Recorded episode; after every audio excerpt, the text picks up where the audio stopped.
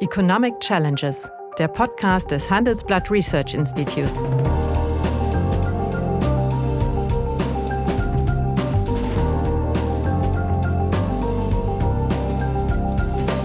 Bert Rürup, der Chefökonom des Handelsblatts, diskutiert mit Michael Hüter, dem Direktor des Instituts der deutschen Wirtschaft, wöchentlich aktuelle wirtschaftliche Herausforderungen für Deutschland wie für die Weltwirtschaft. Ich meine, wir beide sind ja schon ein bisschen älter. Äh, das muss ja gelegentlich immer mal wieder betont werden. Nicht, weil wir da auf unsere besondere Weisheit hinweisen, aber Alter führt auch zu Erfahrung aus früheren Zeiten. Da es ja immer doch noch relevante Gruppen gibt, die faktisch keine Einkommensteuer zahlen, aber trotzdem massiv unter der Inflation leiden. Ich merke schon, da kommen bei dir richtige Emotionen hoch.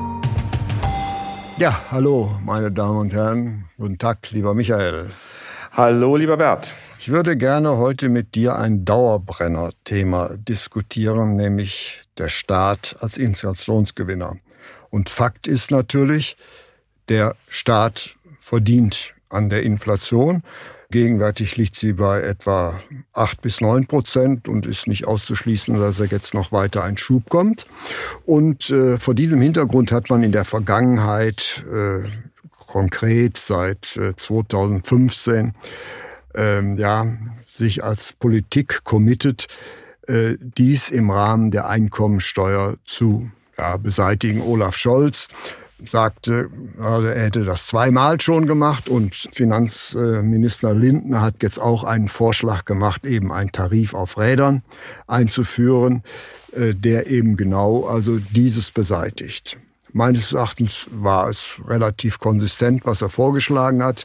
Die ganz äh, Reichen, beziehungsweise bei der Reichensteuer, die hat er davon ausgenommen. Mhm. Er hatte seinen Vorschlag vorgelegt und es hat sich ein Kübel an heftigster Kritik über ihm äh, ausgeschüttet. Also bekannte Ökonomen wie also Grimm, Fratscher und Dolin äh, glaubten hinzuweisen müssen, dass gerade die Geringverdiener bei dieser Tarifkorrektur, die ja eines, meines Erachtens eigentlich so eine Selbstverständlichkeit ist, äh, nur unzureichend oder gar nicht entlastet worden ist. So, wie ist damit umzugehen? Zumal ja, und das war vielleicht der Fehler von Lindner zu sagen, dass eben dieser Vorschlag äh, den Steuertarif eben nach rechts zu verschieben, um diese Effekte zu äh, kompensieren, sei also eine überzeugende Antwort auf die äh, Verteilungswirkungen dieser Inflation. Ich glaube, sein Vorschlag, so konsistent er ist, wird die parlamentarische Debatte nicht überleben. Was ist deine Ansicht? Das sehe ich anders. Ähm, und ich glaube, dass es einfach ja eine konsequente Fortsetzung ja. dessen ist, was wir seit äh, eigentlich seit zehn Jahren als Auftrag des Bundestages haben. Es ist ja immer erstaunlich, was äh, Kollegen von uns, äh, Kolleginnen und Kollegen von uns, aber auch äh, Politiker offensichtlich gelegentlich vergessen. Denn am 29. März 2012 hat der Deutsche Bundestag beschlossen, dass es zweijährig, beginnend mit der 18. Mhm. Legislaturperiode, einen ähm, einkommensteuerbezogenen Steuerprogressionsbericht mhm. gibt. Das war im Grunde als Ergänzung zum Existenzminimumsbericht gedacht, weil man mhm. gesagt hat, das ist ja das eine Problem, das Existenzminimum Minimum, das muss ja seit 30 Jahren nach Verfassungslage dem sozialrechtlichen angepasst werden. Das heißt, der Grundfreibetrag in der Einkommensteuer ist entsprechend zu erhöhen. Das geschieht auch. Ich habe dann aber ein Problem im Verlauf des Tarifs, wenn ich den nicht mitentwickle, weil sich die, die, die Beulung des Tarifs ja, immer weiter erhöht. Naja, äh, das, da stimmst du mir natürlich ja. noch alles zu. Ja. Äh, aber wir müssen es, glaube ich, unseren Zuhörern noch mal erklären. Und insofern hat die Politik, und das ist zehn Jahre her, sich selbst beauftragt, beziehungsweise das Ministerium, das Zuständige, einen solchen Steuerprogressionsbericht vorzulegen. Das ist auch bisher viermal gemacht worden. Äh, Im Jahre 2015, im November 2016, im Oktober 2018 und dann im Oktober 2020 für die Jahre 2020, 2021. So, und in der Konsequenz dessen sind damals, als Schäuble Finanzminister war, als Olaf Scholz Finanzminister die war, die Tarife verschoben worden. worden. Die sind immer entsprechend dann dieses Befundes nach rechts verschoben worden. Insofern hat jetzt Lindner gar nichts anderes gemacht, ja. als diesen Auftrag des Deutschen Bundestages ernst zu nehmen. Richtig. Das so zu kommentieren, wie es viele getan haben, finde ich erstmal sehr erstaunlich. Und da muss man mal ein bisschen zur Ordnung rufen. Ähm, er hat nichts anderes gemacht, als zu fragen, was ist jetzt der Kenntnisstand über die Entwicklung in der äh, Tarifentwicklung und in der damit sozusagen in der, in der in den Wirkungen einer höheren Besteuerung. Man kann sogar sagen, da er nur die 5,8 Prozent aus dem Jahreswirtschaftsbericht für die Konsumentenpreisinflation mhm. in diesem Jahr nimmt und nicht die für den Jahresdurchschnitt zu erwartenden 7,5 Prozent, etwa die Größenordnung, äh, macht er eigentlich zu wenig. Denn äh, er müsste eigentlich äh, statt 10 Milliarden Entlastung, es ist eigentlich keine Entlastung, es ist eigentlich eine Herstellung steuerlicher Gerechtigkeit, 16 Milliarden. Zurückgabe von äh, Inflationsgewinn. Allerdings, so. Klammer auf, die Reichensteuer hat er interessanterweise ausgenommen. Genau, das ist ja auch, das ist ja auch verteilungspolitisch begründbar. Wir sagen, die Tarifeckwerte dazu bleiben unverändert, die 45 Prozent Reichensteuer. Äh, und ansonsten ist es natürlich auch so, und da verstehe ich auch die Aufregung der Kollegen nicht, aber ich glaube, manche gucken nicht in den Tarif rein, denn ähm, der ist ja in seiner Entlastungswirkung ab 70.000 10.000 zu versteuernden Einkommen im Jahr konstant. Bei, mhm. eins, äh, bei einem allein äh, Einzelveranlagung 479 Euro mhm. und äh, etwas äh, höher ist es bei äh, gemeinsam veranlagten 130.000 sind es knapp 960 Euro im Jahr und das verändert sich dann auch nicht mehr. Also insofern ist es nach oben ja auch nicht mehr steigend, sondern mit dem letzten Grenzsteuersatz gerechnet ist die Entlastung dann konstant, egal wie hoch das Einkommen dann wird. Und deswegen ist diese, diese ganze Debatte ehrlich gesagt schon ziemlich schief. Ich finde auch schief, wenn Mitglieder des, der Bundesregierung sagen, dass die kalte Progression Sinn der Progression sei. Denn damit sagen sie ja nichts anderes, als dass, die, dass der Staat den Anspruch darauf hat, ja. Realeinkommen zu verringern. Denn das ist ja die eigentliche Situation. Wenn ich eine Besteuerung habe im progressiven Tarif, ja. ich habe eine äh, Einkommensentwicklung, die ist möglicherweise geringer als die Inflationsentwicklung, ja. dann habe ich eine Verringerung des Realeinkommens. Ja. Trotzdem werde ich aber progressive ja. Effekte in der Besteuerung. Das muss man ja immer mal wieder erinnern. Ich frage mich, worüber die sich eigentlich aufregen. Da ist viel naja, äh, Informationsbedarf offensichtlich. Du hast aber völlig recht und den Punkt noch an in, den, der, in dem Satz. Wie Lindner es begründet hat, es ist natürlich das nur für einen. Ziemlich, das war ziemlich abwegig. Entschuldigung. Es, ist, es steht so allerdings auch nicht wirklich in dem in der, der Erklärung dazu drin. Es ist nicht die Antwort darauf, jetzt Verteilungsprobleme zu lösen, sondern es ist die Antwort darauf, dass kalte Progression unfair zu, zu, zu beseitigen ist. Aber damit ja. natürlich sind meines Erachtens äh, die Aufgaben eines Finanzministers in steuerpolitischer Hinsicht nicht erschöpft, weil also ja. wie gesagt also relevante äh, Bevölkerungsgruppen leiden unter der hohen Inflation unabhängig davon, dass sie von der Einkommensteuer nicht oder mhm. nur begrenzt betroffen werden. Insofern war es meines Erachtens nicht richtig, dass er diesen Entwurf gemacht hat, aber die Begründung hat mhm. meines Erachtens diesem äh, Vorstoß den politischen Charme genommen, weil er äh, ja, Glauben ist, machen ist, wollte, ja. damit die substanzielle Antwort auf die gegenwärtig spezifischen Inflationsprobleme mhm. zu geben. Ja, das ist äh, sicher, aber es ist natürlich schon ein Teil des Pakets, denn wir beschauen uns die Transferempfängerhaushalte an, das ist ein Großteil. Das sind Wohngeldbezieher, das sind äh, Sozialgeldempfänger und da hat man ja durch den Heizkostenzuschuss auch ein relativ schnell wirksames Instrument. Mhm. Äh, das hat man schon genutzt, das kann man nachschärfen und kann man nochmal nachbringen. Das ändert aber nichts daran, dass es diesen Auftrag in der kalten Progression für den Einkommensteuertarif gibt. gibt. Und ich finde, Christian Lindner hat auch ein sehr starkes Argument vorgetragen, sagt, wenn wir das nämlich nicht machen, ist das Steuererhöhung durch Unterlassung. Ja. Und Steuererhöhungen, wer das will, wer Umverteilung verändern muss. will, der muss im Grunde das im demokratischen Wettbewerb erörtern und nicht durch Unterlassung. Und das ist, glaube ich, erstmal auch ein Punkt, den man schärfen muss, denn da machen es sich einige sehr einfach. Da, da sind wir uns einig, aber dann muss man aber auch genauso äh, akzeptieren, dass diese sagen wir, Wegnahme der äh, Inflationseffekte aus dem Einkommensteuertarif eine, eine, mhm. aber nicht die Antwort ist, auf äh, die Preissteigerung, äh, mit denen wir perspektivisch konfrontiert werden, da es ja immer ja. doch noch relevante Gruppen gibt, die faktisch keine Einkommensteuer zahlen, aber trotzdem massiv unter der Inflation leiden. Das ist so. Deswegen habe ich auch gesagt, die muss man gesondert in den Blick nehmen. Die kann man auch besonders in den Blick nehmen. Das ist aber auch nicht, eigentlich nicht so schwer, weil wir die ja, ich finde, in der Gruppe der Sozialgeld- und der Wohngeldempfänger, und dies geht ja weit dann auch Wohngeld durchaus auch in die Steuerpflichtigkeit von Haushalten hinein, ähm, relativ zielgenau bekommt. Auf der anderen Seite ist es aber so, und da würde ich schon auch für werben in diesem Zusammenhang, dass gerade der Einstiegsbereich ähm, in der Einkommensteuer, also dort, wo viele, wie mir so schon dann die Facharbeiterinnen und Facharbeiter versteuert werden, die die Durchschnittseinkommen Durchschnittseinkommen haben, die dann schon in diesen Bereich hineinkommen, hohe Progressionsgrade haben. Das ist ja dieser Beulung ja. des Tarifs geschuldet und die vergisst man gelegentlich. Mhm. Und ich glaube, diesen Bereich der Besteuerung muss man mit in den Blick nehmen. Deswegen ist auch von daher diese Diskussion um den Ausgleich der kalten Progression ein wichtiges Element. Es ist nicht alles, das hast du deutlich gemacht, aber es ist ein wichtiges Element, weil wir gelegentlich so tun, als wäre das Problem gelöst mit den ähm, Transferempfängern. Wir haben da einen Bereich von Leistungsträgern dieser Gesellschaft, die dann außen vor bleiben. Und man muss immer noch mal dran erinnern, das, was er hier macht mit der kalten Progression, ist etwas, was auch von der Verteilungsseite für sich genommen, deswegen nochmal gesagt, die Aufwendung verstehe ich nicht, angemessen ist. Nach oben ja. hinein ist es nämlich eine konstante Entlastung, weil immer mit dem letzten Grenzsteuersatz der Effekt gerechnet wird. Da, da sind wir uns einig, aber äh, ich hatte den Eindruck, das habe ich auch in meinem letzten Editorial so dargestellt gemacht, dass äh, Lindner damit den Eindruck erwecken wollte, dass damit für das Finanzministerium die Antworten auf äh, die äh, Inflation gegeben seien. Das ist definitiv nicht der Fall. Nämlich wir werden hier nicht drumherum kommen, gerade wenn wir jetzt auch noch diese Gaspauschale einführen, dass wir uns äh, weitere Kompensationszahlungen ja. überlegen. Und da stellt sich natürlich die Frage, passt das dann überhaupt noch in unsere Finanzplanung rein, wenn ich wirklich, also äh, alle diese, sagen wir mal, Betroffenen adäquat kompensierend wird. Ja, das ist aber eine andere Frage. Äh, ja, aber da, da bist du in der Frage, passt die Finanzplanung? Ja. Naja, schon. Aber ich meine, hier sind wir jetzt nochmal, das müssen wir nochmal sagen, ja. das ist ein Auftrag des Deutschen Bundestages aus dem Jahr 2012. 12, alle zwei ja. Jahre, ja, alle ja. zwei Jahre einen solchen Steuerprogressionsbericht vorzulegen. Das ist im Oktober 2020 zuletzt gemacht worden. Das muss jetzt in diesem Jahr wieder gemacht werden.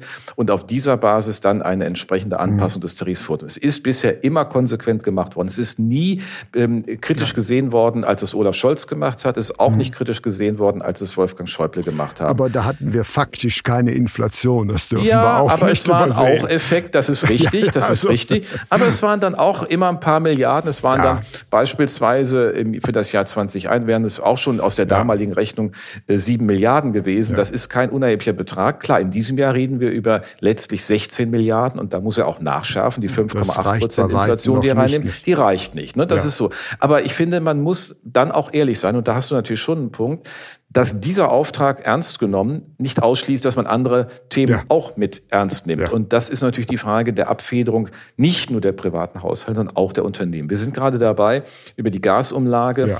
etwas zu machen, was in der deutschen kommen. Wirtschaft, in der energieintensiven Branchen natürlich und die, die Gas benötigen, eine Überforderung bedeutet. Und wir werden ja auch eine Ungleichverteilung hinbekommen. Da gibt es Unternehmen, die ankündigen, wie RWE oder Shell, dass sie diese Gasumlage nicht weitergeben an die Kunden.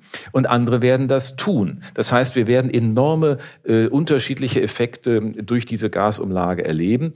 Und deswegen ist darauf genau zu achten, was heißt das für die Haushalte, was heißt das für die Unternehmen, die hier besonders betroffen sind. Das muss ich aber dann auch leisten können. Und das ist für mich kein Argument, ähm, dann deswegen die kalte Progression äh, nicht auszugleichen. Und da ist er natürlich, äh, Bundesfinanzminister, in einem selbstgebauten Dilemma. Denn ja. ich muss dann auch sagen, sorry, da ist vielleicht die Schuldenbremse in dieser Situation nicht das, was ja, das erste, die erste da wollte Priorität ich eigentlich hat. darauf sprechen zu kommen. Also hier ist für mich eine Inkonsistenz in der Argumentation ja. Äh, von äh, Lindner. Das heißt also relevante Inflationsverlierer werden noch gar nicht berücksichtigt, aber gleichzeitig sagt er, die Schuldenbremse wird eingehalten und wenn man realistisch ist, wird das kaum möglich sein. Oder er muss an anderer Stelle, aber da wird er großen Widerstand äh, dann auch erfahren, das muss er denen dann aber auch sagen, die diesen Widerstand inszenieren, äh, Kürzungen vornehmen. Im Subventionsbereich, im ja. Bereich sozialer Leistungen. Das kann man ja auf anderen Gründen sagen, dass die vielleicht ihre Begründung nicht mehr haben. Aber äh, also man kann nicht äh, alles haben wollen. Oder man mhm. muss dann sagen, wir müssen mit der Schuldenbremse nochmal in die Diskussion gehen. Aber so einfach das ist auch eine Äußerung, die ich nochmal, fällt mir gerade ein, die er im Interview gesagt hat, naja, er ist gegen Verschuldung für Steuerentlastungen. Ich meine, wir beide sind ja, schon ein bisschen älter. Äh, das muss ja gelegentlich immer mal wieder betont werden. Nicht, weil wir da auf unsere besondere Weisheit hinweisen, aber Alter führt auch zu Erfahrung aus früheren Zeiten. Und die dreistufigen Steuerreform, ob das zu Helmut Kohls seligen Zeiten war oder ob das auch... Alle großen Steuerreformen wurden immer kreditär vorfinanziert. So, und ob das unter Gerhard Schröder war. Und ja. es war immer die Überlegung, wir geben einen Impuls, das wird sich dann refinanzieren. Und diese Refinanzierungsphase ist früher auch hingenommen worden. Und es ist ja auch immer so gewesen, dass diese Steuerreform die Wettbewerbssituation, die Wettbewerbsfähigkeit der deutschen Wirtschaft, Volkswirtschaft insgesamt erhöht haben. Damit ist mehr möglich geworden und dann haben wir über mehr Arbeitsplätze letztlich das refinanziert. Nur die Phase wird sich nicht in zwölf Monaten abspielen, sondern es wird immer ein bisschen, je nachdem, länger dauern, wenn wir da noch konjunkturelle Effekte haben, wie wir sie jetzt durch die ähm, gesamte globale äh, Situation äh, zu befürchten haben. Und da finde ich, muss man mal fragen, ist das eigentlich richtig? Müssen eigentlich Steuer Bürgerinnen und Bürger erstmal so viel zahlen, dass sie dann was zurückkriegen? Oder müssen, also sie müssen sich quasi Steuerentlastungen erdienen durch Vorabzahlung? Oder äh, gewährt man ihnen eine Entlastung, weil man sagt, wir haben ja ohnehin eine so hohe Steuerquote, die ist ja historisch hoch. Ja. Das muss man immer noch sagen. Wir sind auf einem höheren, höchsten Niveau der Steuerleistungen der deutschen Bürger in, ähm, in dieser Situation. Und das finde ich dann ein Argument, das kann man zumindest mal länger darüber nachdenken. Richtig, aber wie kommen wir denn jetzt aus dieser, dieser äh, Situation raus? Das heißt also, äh, auch die Union also hat sich ja massiv auf Lindner eingeschossen, weil sie in mhm. dieser Schärfe nicht vermutet hatte. Da mhm. Dieses Element war in der Tat prinzipiell in Ordnung. Nur der Fehler war, dass er das als exklusive Antwort mhm. auf die Inflationswirkungen, die ja sich noch verschärfen werden in den nächsten mhm. äh, Monaten, mhm. gegeben hat. Und deswegen wäre es eigentlich intellektuell redlich gewesen, wenn er sagen würde, jawohl, wir wollen, soweit es geht, äh, die Bürger den, den Bürgern helfen, also diese, äh, mit diesen Verteilungswirkungen umzugehen. Hm. Aber dann muss man auch Verständnis dafür haben, dass äh, die Schuldenbremse in solchen außergewöhnlichen Situationen vielleicht doch nicht wieder scharf gestellt werden sollte. Ja, nun hat auch der Bundeskanzler gesagt, 2023 äh, wird die schwarze Null eingehalten. Man wird sehen, aus welchen Rücklagen man das speisen will. Ähm, aber ja. die, die, die Diskussion ist leider etwas verquast an der Stelle, weil keiner den Mut hat, das Thema Schuldenbremse nochmal wirklich anzugehen. Das steht auch nicht im Koalitionsvertrag. Die FDP hat sich da positioniert. Die CDU ist da auch nicht redlich.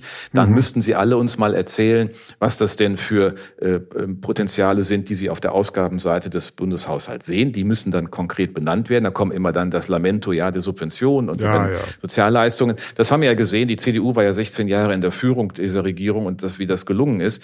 Und dann gibt es immer dann ganz kluge, die, ein, die dann Gutachten schreiben, sagen, alles mit der Schuldenbremse äh, kompatibel, äh, denn man hat ja dann Effizienzreserven und man hat Steuerdividenden durch höheres Potenzialwachstum.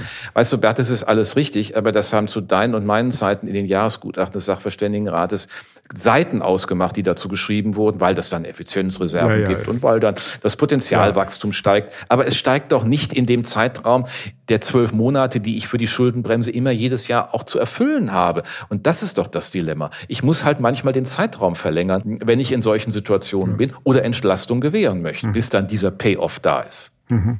Gut, äh, soweit sagen wir, zur Analyse, sagen wir mal, der gegenwärtigen Situation. Aber jetzt kommen wir natürlich noch mal zu einem zweiten Punkt. Wir werden ja den Schub haben, eben jetzt äh, durch äh, die Gasumlage. Mhm. Das haben wir ja noch gar nicht thematisiert. Und die wird natürlich auch zu massiven Verteilungswirkungen führen mhm. müssen. Siehst du einen Weg, das halbwegs äh, es ist mal die Frage, wann man die und ja, wann man die nun wirklich laufen lässt. Äh, man hat ja einen Zeitraum vorgesehen vom 1. Oktober dieses ja. Jahres bis Ende April 2024. Und da sollen 90 Prozent ja der Mehrkosten im gesamten Energie Gas, äh, also Gasenergiehandelssystem sozusagen ausgeglichen werden, weil ansonsten, das ist das Argument, diejenigen, die diese Kosten durch die internationalen Märkte haben, im Grunde äh, nicht zu halten sind. Das ist ja auch richtig und irgendwann muss diese Preissignale auch durchgeben, denn es müssen ja Anpassungen stattfinden.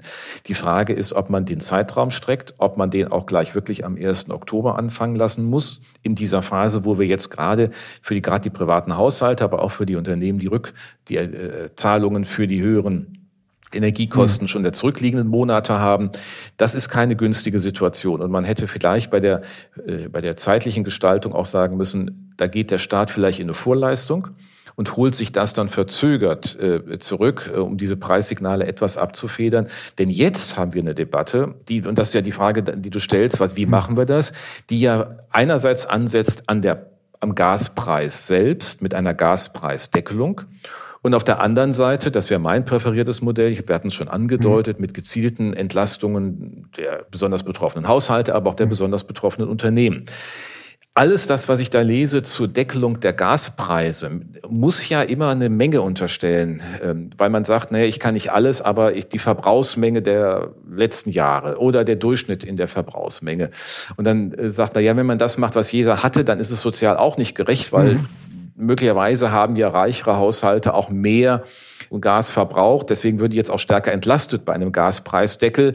Ähm, wie man es macht, es ist immer, wenn man es über den Preis selbst macht, nie zielgenau und nie sozial gerecht. Der Preis muss an sich erstmal wirken, denn wir haben ja, die Kosten können wir ja nicht verschwinden lassen. Ich wundere auch, mhm. wenn heute irgendwo steht, die Gasumlage ist an sich ein Fehlgebot. Also irgendwo müssen ja die von den internationalen Märkten nach Deutschland kommenden Preiseffekte ja auch ja.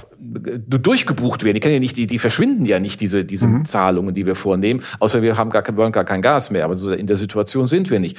Und deswegen äh, würde ich immer argumentieren, das muss auf der Ebene der Haushalte und auf der Ebene der Unternehmen zielgenau stattfinden und nicht irgendwie über Eingriffe in die Preise nochmal. Gut, dann lassen wir die, die, die Preise laufen. Aber Zwischenfrage, die mag abwegig klingen, also ist sie nicht. Könntest du dir vorstellen, dass man von dem Hintergrund der auf uns zukommenden Belastung als Folge dieser äh, äh, Gasumlage vielleicht doch nochmal die Entsiegelung von Nord Stream 2 diskutieren wird? Das, das halte ich politisch für nicht vorstellbar. Mhm. Man hat sich da so, ich meine, es ist ja klar, dass wir eigentlich mit den Russen gar kein Geschäft mehr machen wollen. Das ist ja die Grundhaltung. Und äh, es gibt ja einige... Naja, aber, aber wir, wir sind äh, tief enttäuscht, wenn äh, Putin das Gleiche macht. Ja, ja, klar. Ja, ja. Äh, das ist ja, das ist ja, aber ich glaube, es gäbe, äh, es, es würde auch über einen, einen Entsolidarisierungseffekt in Europa geben, mhm. in Deutschland, das ja dann isoliert zunächst einmal partizipieren würde, mhm. weil die ja in Sassnitz auf Rügen mhm. endet, die Nord Stream mhm. 2, und wir dann einen zusätzlichen Gasfluss hätten, wenn, außer wir sagen, wir schieben den durch, und das, wir sind, es ist ja ohnehin so, dass 50 Prozent der nach Deutschland kommenden Gasmengen durchgeleitet ja. werden, weil wir durch die geografische äh, Situation ja. und durch die vorhandenen Leitungsnetzwerke ja diese Verteilfunktion haben.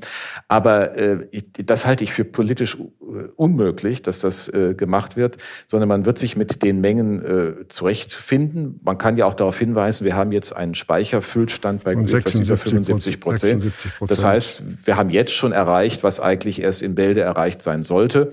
Ähm, es finden ja auch Anpassungen statt. Das ist ja gar keine Frage. Das ist das Problem bei den Anpassungen, die in den einzelnen ökonomischen Einheiten stattfinden, seien es pro weite Haushalte, seien es Unternehmen, ist natürlich immer etwas, was wir ex post wissen. Wir können nie planbar damit umgehen. Wir mhm. wissen nicht, welche technischen Innovationen die Unternehmen in welcher Zeit realisieren können. Und was die privaten Haushalte wirklich äh, verringern, wissen wir auch erst immer im Nachhinein. Das ist ja eigentlich unser Problem. Das heißt, die Planung und vor dem Dilemma steht die Bundesnetzagentur, die wir machen müssen oder die die Netzagentur machen muss, in der Verteilsituation ist weiterhin undurchsichtig. Mhm. Das wird, äh, wird man äh, zu diskutieren haben. Es wird nach meiner Befürchtung keinen politischen Weg geben, Nord Stream 2 zu aktivieren.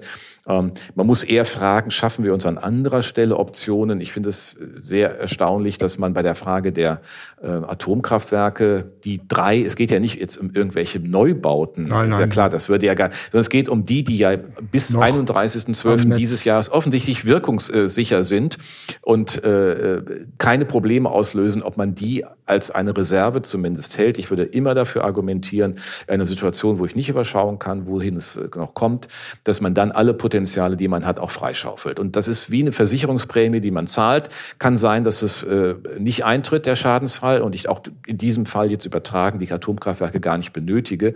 Aber ich muss doch alle Optionen schaffen und freihalten, äh, weil dann einfach durch die Verstromung, die ich dadurch habe, ist ja auch der günstigste Strompreis, den ich organisieren kann. Die Kapitalkosten der mhm. Atomkraftwerke sind längst abgeschrieben. Ja, ja ist so, jetzt wird ja mühsam, wenn du mal anschaust, wie lange das dauert, bis die, die, die Kohlekraftwerke, es ist, glaube ich, eins wieder reaktiviert. Das heißt, äh, da sind wir ja auch viel zu langsam, während die Atomkraftwerke weiterlaufen könnten. Und ähm, man mutet sicherlich allen viel zu, aber man muss auch fragen, wie weit man selbst bereit ist, ideologische Positionen aufzugeben. Deswegen ist die Debatte um diese drei, nochmal, es geht wirklich nur um die drei, die man ja, ja. potenziell verfügbar hält, wichtig. Gut. Also diesen Komplex haben wir äh, abgefrühstückt, äh, kann man sagen, mit äh, ja, großen Gemeinsamkeiten, nicht an allen Punkten, aber das ist in Ordnung, was wir da mhm. gefunden haben. Aber eine letzte Frage, die mich äh, interessiert, auch aus, äh, vor dem Hintergrund deiner Funktion haben wir einen konjunkturellen Wendepunkt signifikant nach unten gegenüber, weil ich gegenwärtig mittlerweile Konjunkturprognosen bekomme, die davon ausgehen, dass die nächsten beiden Quartale negativ äh, werden, wenngleich äh, das erste Halbjahr ist ja konjunkturell eigentlich überraschend gut ja. gelaufen. Ja. Da steht der konjunkturelle Absturz äh, so unmittelbar bevor, wie man gegenwärtig vielfach lesen kann. Wir haben das ja auch schon äh, mal vor, vor zwei Monaten oder glaube ich, mhm. oder acht, sechs, sieben Wochen mhm. diskutiert. Ich frage mich, was ist der Hebel, der das im Augenblick triggert? Also du hast ja angedeutet, die Industrie ist, auch wenn man sich die auftragseigene Produktion anschaut, übrigens auch in Europa ja in der Regel besser als in Deutschland, weil geringere Industrieanteile, aber die, die, der, der Produktionsteil nicht so schlecht gelaufen. Das heißt, die, die Anpassungsfähigkeit der Unternehmen ist, ist, ist, einigermaßen gut. Meine Sorge ist der private Verbrauch. Wir haben ja wirtschaftshistorisch immer die Situation, dass Arbeitsplatzsorgen den privaten Verbrauch äh, dann implodieren lassen und ja, dann aus einer die zunächst Exportschrumpfung gelaufen. Also das, genau. da hat man noch Geld für ausgegeben. Da hat man, aber wenn wir früher geschaut haben, wir hatten also Exporteinbruch, dann haben die Unternehmen die Investitionen angepasst, dann gab es Arbeitsplatzsorgen ja. und aus den Arbeitsplatzsorgen Anpassungen dann mhm. über die Einkommenserwartung beim privaten äh, Konsum.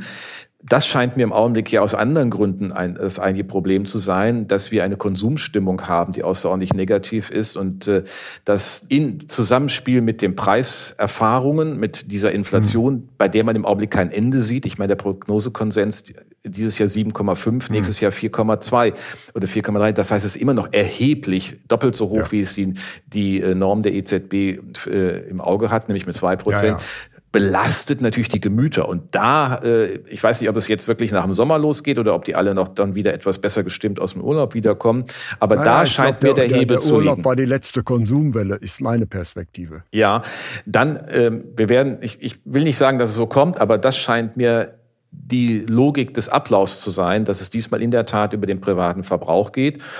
Möglicherweise sehen wir von der Weltwirtschaft, wir haben auch USA ja eher gemischte Signale, mhm. ein bisschen Potenzial. Äh, China bleibt weiterhin schwach und ich glaube auch China steckt eigentlich in einer tieferen Krise, mhm. als, als das diskutiert wird weil sie mit ihrer Covid-Strategie nicht, nicht zurande kommen, weil ja. sie aber auch in einer sonstig schwierigen Lage sind, ähm, was die Struktur der Kapitalmärkte angeht und all diese Dinge. Also auf China können wir nicht so stark setzen. Arbeitslosigkeit, die senkrecht hochschießt. So, all ja. solche Themen. Also insofern ja, ich glaube, das Risiko ist da. Ähm, werden das sehr genau zu beobachten haben. Der Hebel und der Weg dahin scheint mir über den privaten Verbrauch zu gehen, wenn der implodiert implodiert. Gut. Das heißt also, eigentlich sind deine konjunkturellen Perspektiven trüb und das sind wir natürlich dann in einer ziemlich unangenehmen Welt, wenn gleichzeitig wir eine wirtschaftliche Schwäche haben, aber keinen, sagen wir mal, abnehmenden Inflationsdruck sehen, ist die Politik in eigentlich in einem Dilemma. Und vor diesem ja. Hintergrund wird meines Erachtens, das wage ich mal zu prognostizieren, die Debatte um die Schuldenmangel natürlich wieder unglaublich an Fahrt gewinnen. Ja, natürlich. Und man kann ja dann auch argumentieren, wir sind in einer anderen gesamtwirtschaftlichen Situation. Ja. Und es ist ja immer noch so, dass das zweite Argument, eine Notsituation, die sich der Kontrolle der Bundesregierung, der entzieht. Bundespolitik entzieht, ja gegeben ist. Wir sind in einer solchen Situation. Und man kann andersrum noch mal zu unserem ersten Thema zurückbinden. Äh, umso schlimmer wäre es ja, wenn die Politik es zuließe, dass es Realeinkommenseinbußen zu, durch den Einkommensteuertarif gäbe. Das ist wohl wahr. Nur, nur der Einkommensteuertarif ist natürlich eine wichtige Größe, aber äh, die von der inflationsbesonderen äh, besonders betroffenen Gruppen sind eigentlich nicht die, die vom Einkommensteuertarif naja, naja, naja, man vergisst immer, man vergisst immer, dass wir ja durch die vielen Personengesellschaften eine Abdeckung über den Einkommensteuertarif haben ja. und nicht über die Körperschaftssteuer. Es wird gelegentlich ja. immer so getan in der öffentlichen Debatte, als sei das ausschließlich Nein, das eine Besteuerung richtig. von privaten Haushalten. Ja. Und dann wundere mich immer, dass man jedes Mal darauf hinweisen muss, äh, der Großteil des so viel gerühmten Mittelstandes und der ganzen Personengesellschaft, auch viele Familienunternehmen, Unternehmen unterliegen der Einkommensteuer. Ja, aber und, richtig, aber äh, das ist das, äh, sie unterliegen der Einstellung. Das ist ein anderes Thema, über das wir mit Sicherheit sprechen hm. werden. Äh, nämlich dass in Deutschland so viele große mittelständische Unternehmen einkommensteuerpflichtig ist ja ein internationales Unikat. Genau. Ein, und deswegen. Aber es ist nun mal so. Es ist nun mal so und da es äh, so mal ist, muss es natürlich rationale Gründe geben für diese Unternehmen, sich mit der Einkommensteuer belast, zu belasten, statt äh, die äh, Körperschaftssteuer zu wählen. Im Ausland ist es eigentlich üblich, dass das kleinste Unternehmen, selbst wenn ein Taxifahrer ist, natürlich ja, ja. körperschaftssteuerpflichtig ist. Ja, Deswegen, dass sich große mittelständische Unternehmen, sagen wir mal, mit der Einkommensteuer äh, belasten lassen, muss natürlich ökonomische Vorteile für diese Unternehmen haben, sonst täten sie es nicht. Das ist auch alles richtig, aber ja. es ist nun mal so. Ja. Aber ich merke schon, da kommen bei dir richtige Emotionen hoch, weil du nicht bereit bist, dieses Argument einfach zu kaufen. Das sehe ich ja auch. Aber in der gegebenen Situation, ja. das war nur mein Punkt, in der müssen wir einfach Situation, das berücksichtigen. Richtig, absolut richtig. Aber wie gesagt, da es so ist, muss die Einkommensbesteuerung ja mit gewissen Vorteilen verbunden sein, sonst täte man es nicht. Gut. So aber damit haben wir ja schon angedeutet, angedeutet, wo wir uns demnächst mal drüber streiten werden. Einstweilen bedanke ich mich jedenfalls für das erste Gespräch nach der Sommerpause. Vielen herzlichen Dank, lieber Michael. Ich danke dir, lieber Bert. Gestatten Sie mir an dieser Stelle ein letztes Wort in eigener Sache. Da Sie zu den treuen Hörern meines Podcasts zählen und damit offensichtlich an ökonomischen Fragen und Problemen interessiert sind, möchte ich Sie auf ein aktuelles Sonderangebot des Handelsblatt hinweisen. Nämlich Sie haben die Möglichkeit, sechs Wochen lang für einen Euro auf das gesamte Angebot des Handelsblatts zuzugreifen. Und ich denke, das ist ein relativ gutes Angebot. Hierzu müssen Sie nur die folgende Seite aufrufen. handelsblatt.com slash Sommer-Special. Vielen Dank, versuchen Sie es mal.